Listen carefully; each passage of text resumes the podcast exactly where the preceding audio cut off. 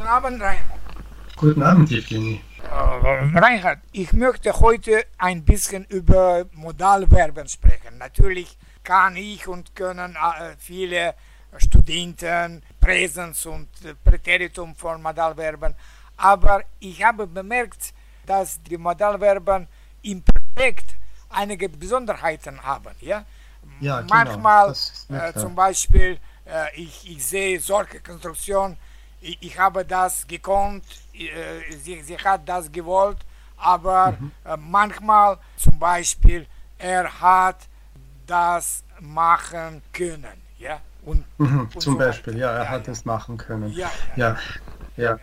Wie deine Beispiele gezeigt haben, äh, gibt es eben von den Modalverben auch eine Perfektform, die so gebildet wird wie bei anderen Vollverben. Also ich habe etwas gekonnt, ich habe ähm, etwas äh, ja, gewollt, wie du gesagt hast.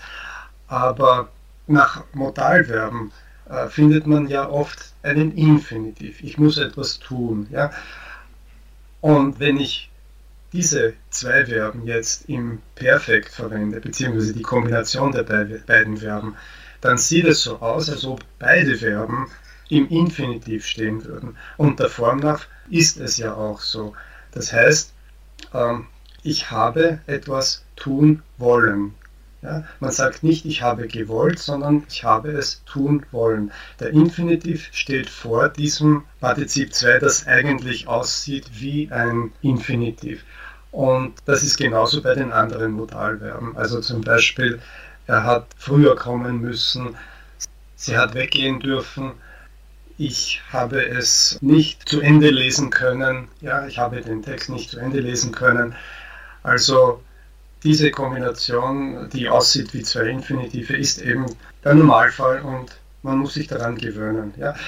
Immer wenn es nur um das Modalverb geht, dann verwendet man eben die Form mit dem, mit dem Präfix ge. Ja. Gemusst, ge, gewollt, gekonnt, aber nicht alles sind sehr häufig. Ja. Also gekonnt und gewollt sind häufiger, aber gemusst oder gesollt, das kommt fast nie vor. Ja. Deswegen, weil es eben fast immer ein anderes Verb auch gibt. Sag mir doch, äh, das ist äh, ziemlich gebräuchlich in der gesprochenen Sprache. Ja, Oder natürlich. Ja, weil ich vermeide fast immer solche Konstruktionen und ich sage, Ja. ich konnte, ich musste, er sollte und so weiter. Ja, ich kann sagen, dass Modalverben natürlich häufig im Präteritum verwendet werden, weil die Form kürzer ist. Und ich glaube, für Muttersprachler ist das kein Problem, aber äh, es ist auch kein Problem, wenn jemand, der Deutsch lernt, hauptsächlich für die Vergangenheit das Präteritum von Modalverben verwendet. Ja.